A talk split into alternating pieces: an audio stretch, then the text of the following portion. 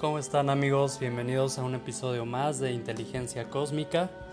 El día de hoy vamos a hablar acerca de la vida de Madre Teresa de Calcuta y es un ejemplo de compasión consciente, es un ejemplo de servicio, vamos a seguir con este tema del servicio. Ya vimos en podcasts anteriores que la crisis de sentido es la crisis número uno hoy en día y pues la respuesta a esa crisis de sentido es el descubrir nuestros talentos, nuestros dones, nuestras habilidades y una vez que hayamos hecho este viaje de introspección, pues poder dar lugar al servicio, que es lo que nos va a dar sentido a nuestra existencia. Nos va a dar ese ikigai, esa, ese propósito de vida y esa fuerza para poder ayudar al prójimo, que, que para eso hemos venido para amar a Dios, pero también para amar a nuestro prójimo. Entonces, pues vamos a iniciar con la vida de la Madre Teresa de Calcuta, que su nombre real fue Agnes Gonja Boja Hid, no sé si lo pronuncié bien, es, me parece libanés. Eh, ella nació bajo el signo solar de Virgo, que es un signo de tierra, eh, son personas muy realistas, muy concretas, muy esforzadas. Ella nació un 26 de agosto de 1910 en Skopje, Carpos, Macedonia. Fue una líder espiritual nata, ganó el Premio Nobel de la Paz en 1979 y su inteligencia espiritual era tan alta que hizo que lograra alcanzar a trascender con un alto nivel de acciones humanitarias, defensora de los pobres e indefensos, posicionándose entre los personajes más influyentes de los últimos 100 años y se destacó por los siguientes valores. Número 1, el amor al prójimo, consideraba a los pobres su familia. Número 2, la generosidad, ofreciendo su tiempo, trabajo, esfuerzo, su entrega completa a los demás con un corazón noble y una extrema humanidad y empatía. Número 3. Su perseverancia, teniendo un comienzo duro, picó piedra, ya que nadie atendía sus llamados y no contaba con eh, los recursos financieros para llevar a cabo su proyecto. Entonces tuvo miles de obstáculos, mas sin embargo fue perseverante y los alcanzó. El número 4 tuvo mucha fe, fueron sus creencias y seguridad las que le dieron fuerzas a llevar a cabo su proyecto, teniendo el ejemplo de Cristo, siguiendo sus enseñanzas y legado. Como monja, pues se dedicó su vida al Señor y se casó con Él. Fue Dios quien la iluminó y la llevó a servir a los pobres. De hecho, ella tenía una fuerte conexión con Dios. Se comunicaba en un diálogo interno a nivel mental, por así decirlo entonces, este, estaba súper conectada con, con Dios. El número 5 es sencillez, siempre fue humilde, su vestimenta sencilla, viajaba ligero literalmente, súper austera y modesta, no quería honores para ella, no le gustaban los reflectores, le daba toda la honra a Dios y tenía total desapego a lo material. El número 6 nos habla de fraternidad como uno de sus valores. Todos los hombres los consideraba sus hermanos, era como una gran familia y veía a las personas con ojos de amor y misericordia. El número 7 es fortaleza. En los tiempos más difíciles tuvo que mantenerse en pie, ser resiliente, no abandonar su idea, su propósito de vida, su ikigai y sufrió pero no se quebró, era un roble emocional. Y por último el número 8, templanza, nos habla de que era moderada con un autocontrol impresionante. Este dominio propio le permitía mantener sus votos de castidad, pobreza, ayuno y total obediencia, evitar sucumbir ante el pecado y pues es considerada una santa, ¿no? dedicada a los que más sufrían es una vida llena de mucho de muchos valores que, son muy muy necesarios hoy en día, ¿no? Que los tengamos también y que compartamos esa misma misión de vida. Ahora pues vamos a ver una oración de la Madre Teresa de Calcuta. Nos dice que la oración es el alimento del alma y que tiene que venir del corazón y tocar el corazón de Dios para que sea eficaz. Entonces eh, empieza así, Jesús, ven a mi corazón, quiero llevar tu amor a los pobres más pobres, demostrarles que tú amas al mundo y a ellos. Jamás permitiré que alguien se aleje sin sentirse mejor y más feliz, pues hay en el mundo otra pobreza peor que la material, el desprecio que los marginados reciben de la sociedad, la discriminación por su condición social, que es la más insoportable de las pobrezas. Con tu ayuda y bendición, con tu gracia y favor, levantaremos juntos hospicios, comedores, escuelas comunitarias, albergues para leprosos y hogares para niños abandonados. Señor, renueva mi espíritu y dibuja en mi rostro sonrisas de gozo y la riqueza de tu bendición. Por la riqueza de tu bendición, que mis ojos sonrían diariamente por el cuidado y compañerismo de mi familia y de mi comunidad. Que mi corazón sonría diariamente por las alegrías y dolores que compartimos. Que mi boca sonría diariamente con la alegría y regocijo de tus trabajos. Que mi rostro dé testimonio diariamente de la alegría que tú me brindas. Gracias por este regalo de mi sonrisa, Señor. Dame el poder de sonreír a los rostros tristes, tímidos, enfermos, mis hermanos, mi familia. Te sonrío también a ti, Dios, con la aceptación de todo lo que me envíes y así tendré la mirada radiante de tu rostro con tu amor, por toda la eternidad. Amén. Bueno, esa fue una oración de la Madre Teresa de Calcuta. Y ahora vamos a proceder a ver algunas frases que son célebres de la Madre Teresa de Calcuta. Una de ellas dice, yo puedo hacer cosas que tú no puedes.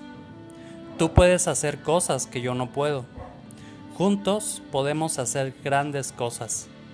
Eso nos habla del trabajo en equipo, de la unidad, de la fraternidad, que como seres humanos necesitamos de la ayuda de los demás. No podemos vivir vidas solitarias, sino por el contrario necesitamos de, del apalancamiento de, de otros, tanto en la vida personal como en la vida de los negocios, laboral. Necesitamos de, de los demás. Entonces nos habla de que nos complementamos, como ya vimos en el enegrama que hay diferentes personalidades, pues asimismo nosotros nos, nos complementamos. ¿no? En, el caso mío yo salí con el número 7 de entusiasta y me complemento con otros números, ¿no? Que, que, yo no tengo esas habilidades, pero más sin embargo, este, pues, pues puedo a través del trabajo en equipo complementar mis talentos con, los otros y también mejorar mi personalidad y, todo, todo lo que eso eh, conlleva, ¿no? El segundo, la segunda frase se llama el regalo más bello. ¿Cuál es? Y la respuesta es el perdón. La tercera frase nos dice, si no se vive para los demás, la vida carece de sentido. El siguiente es nunca entenderé todo el bien que una simple sonrisa puede lograr. Sola no puedo cambiar al mundo, pero puedo lanzar una piedra al agua para crear muchas ondas. Eso nos habla de, que podemos hacer un, impacto que, va a trascender, ¿no?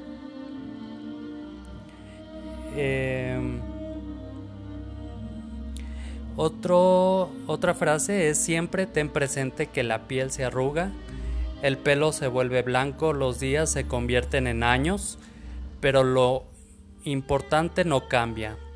Tu fuerza y tu convicción no tienen edad.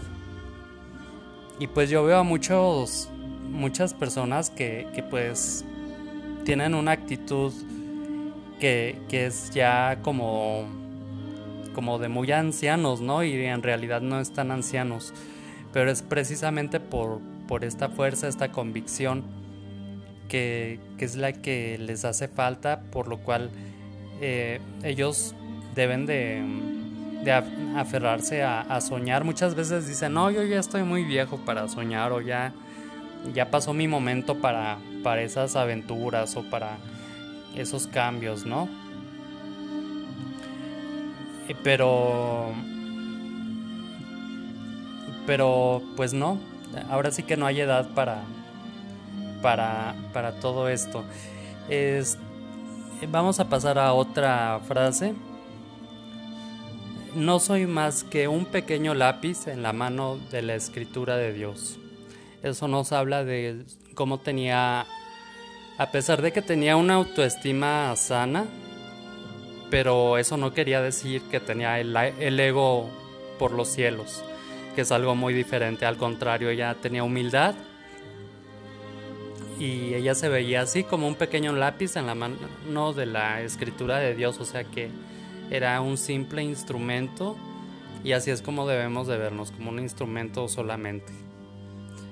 Eh, nunca estés tan ocupado como para no pensar en los demás.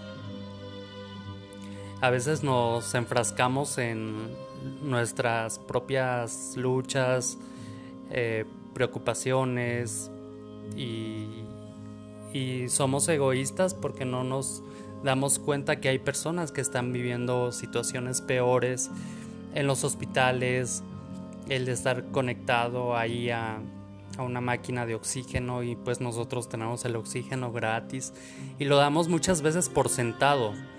Damos muchas veces por sentada nuestra salud y yo creo que es momento ahora más que nunca de valorar nuestra salud, dar gracias diariamente al despertar por un nuevo día, que tenemos salud, que tenemos comida a pesar de que hemos pasado por tantas cuarentenas extendidas. Nunca nos ha faltado un plato que comer y eso es un milagro porque cuando ves eh, cómo viven personas, por ejemplo, en Haití, en Sierra Leona, en lugares súper marginados, dices, no, pues yo estoy en la gloria. O sea, cuando te vas a Venezuela y ves cómo viven las personas, cómo está devaluada su moneda, pues ahí dices, no, nosotros, gracias a Dios, pues a pesar de que tenemos muchas dificultades políticas y problemas sociales, pues no hemos llegado a ese punto.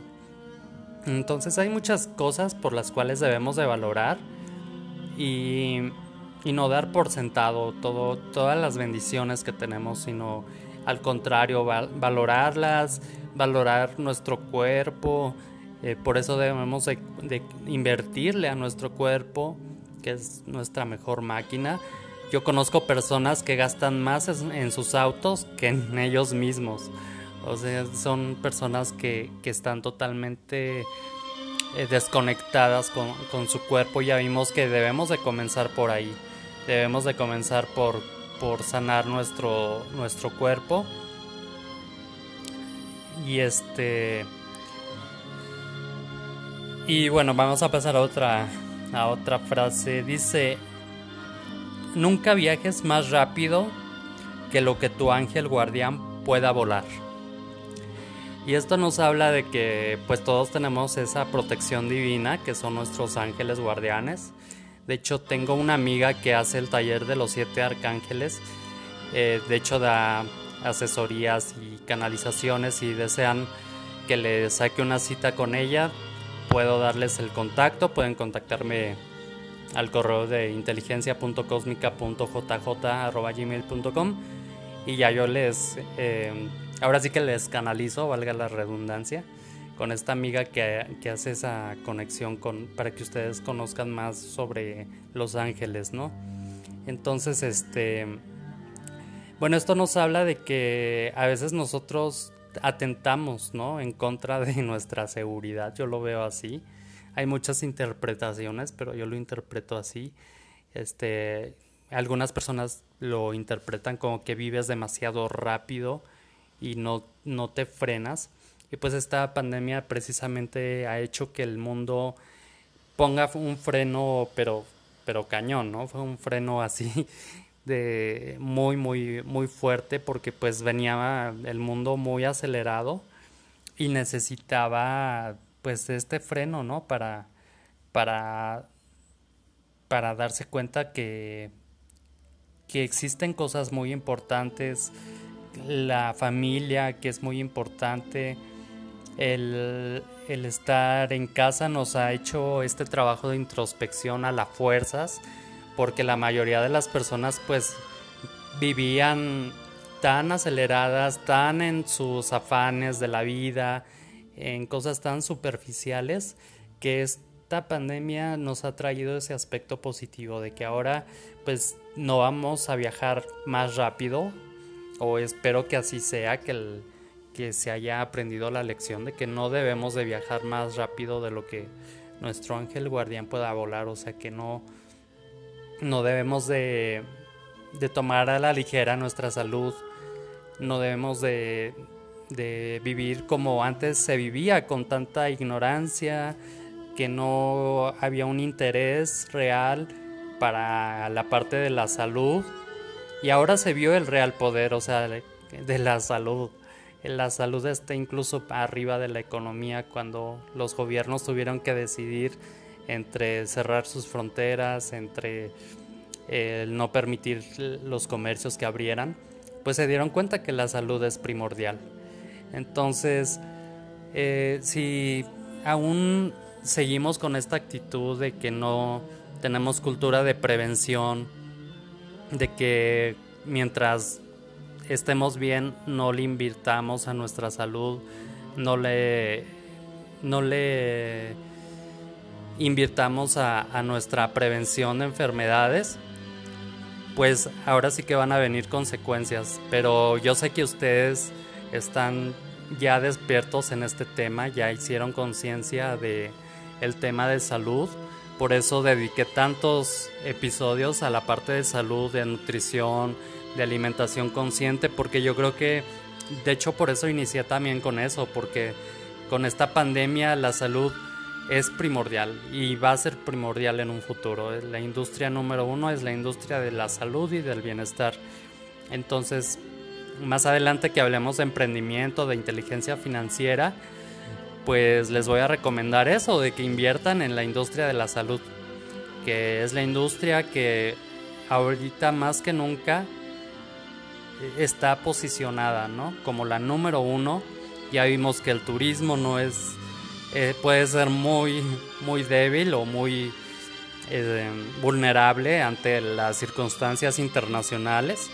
Jamás nos imaginamos que íbamos a tener esta crisis en el sector turístico. Yo en lo personal pues tengo mi agencia de viajes y me di cuenta lo, lo débil que, que, puede ser, ¿no? Esta industria, los restaurantes, los hoteles, fue impresionante cómo, cómo quedaron muchos eh, al borde de la quiebra, ¿no? Si no es que en la quiebra.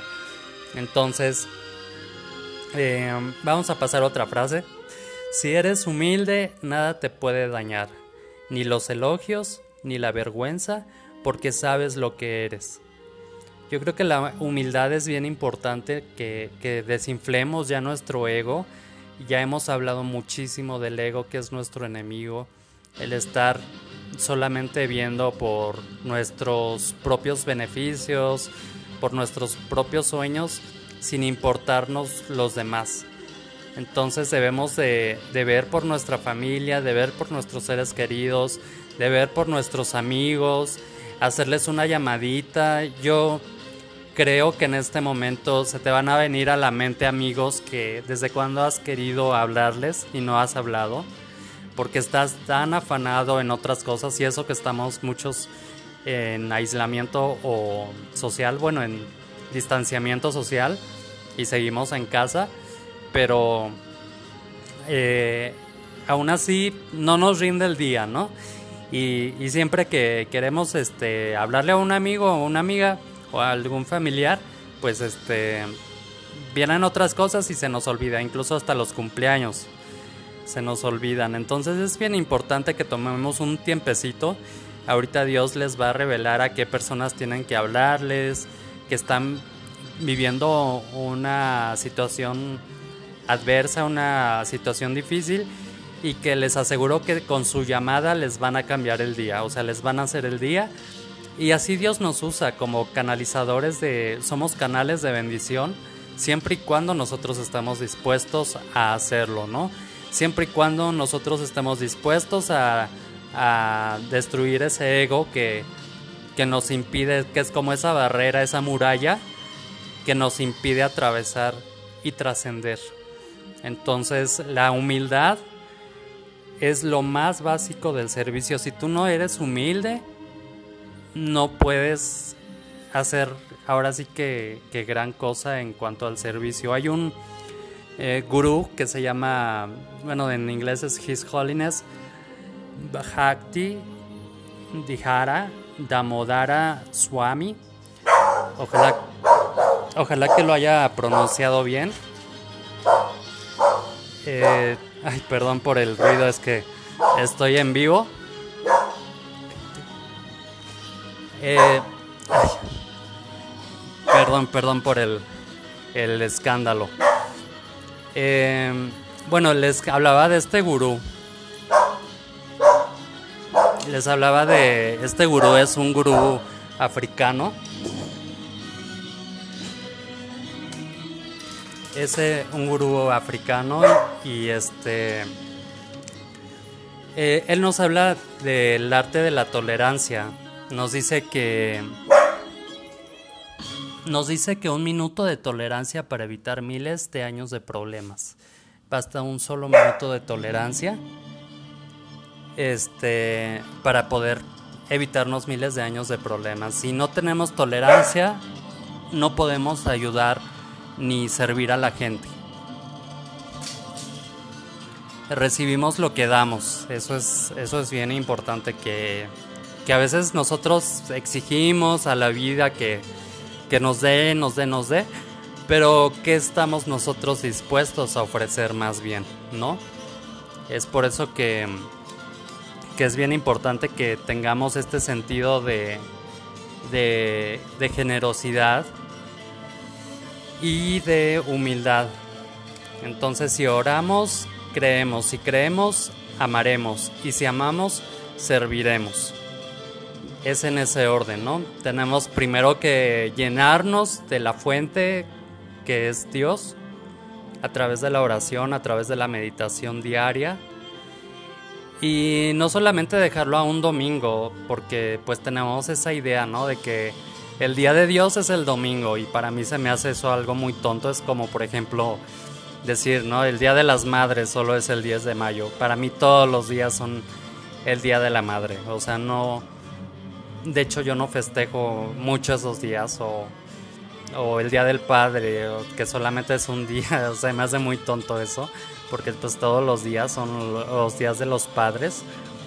Y así pasa con, la relación que tenemos con Dios. Muchas veces decimos, no, pues es que solamente el domingo. Pero no, o sea, nosotros podemos buscarle y pedir su dirección, su sabiduría, su guianza para tomar las mejores decisiones todos los días y a todas horas. O sea, no importa si es de mañana, no importa si es de tarde, no, es, no importa si es de noche. Podemos hacerlo en cualquier momento 24/7 y si creemos esto tiene que ir acompañado con fe. Si oramos sin fe, pues no se activa nada, ¿no? Y, y solamente a través de esta fe es que vamos a poder tomar acción y ahora sí vamos a poder amar y ahora sí vamos a poder servir a nuestro prójimo porque ya hicimos este proceso, ¿no? Primero de de introspección, de, que nosotros nos llenemos de ese amor, porque si no nos amamos a nosotros mismos, no podemos amar a los demás. Y yo creo que es lo mismo que pasa con las personas que están con problemas de adicción. El paso número uno es reconocer que estás en un problema. Mientras tú no reconozcas que estás en un problema, no va a haber un cambio. Pasa lo mismo con la parte espiritual. Si tú no reconoces que tienes una baja autoestima, si tú no reconoces que tienes eh, todavía que lidiar con muchas de tus zonas de oportunidad que ya vimos en los enegramas, eh, que, que son las actitudes de baja frecuencia, pues no vamos a ver un cambio. Entonces, pues eso fue todo por hoy, amigos. Muchas gracias. Disculpen el escándalo de este perrito. Es que eh, estoy en vivo y pues así son las cosas. Pero muchas gracias por su atención. Espero eh, verlos en redes sociales, en Facebook. Síganme como Inteligencia Cósmica con acento en la O. En Instagram, Inteligencia Cósmica MX. Y al WhatsApp 999 637 4851. Namaste.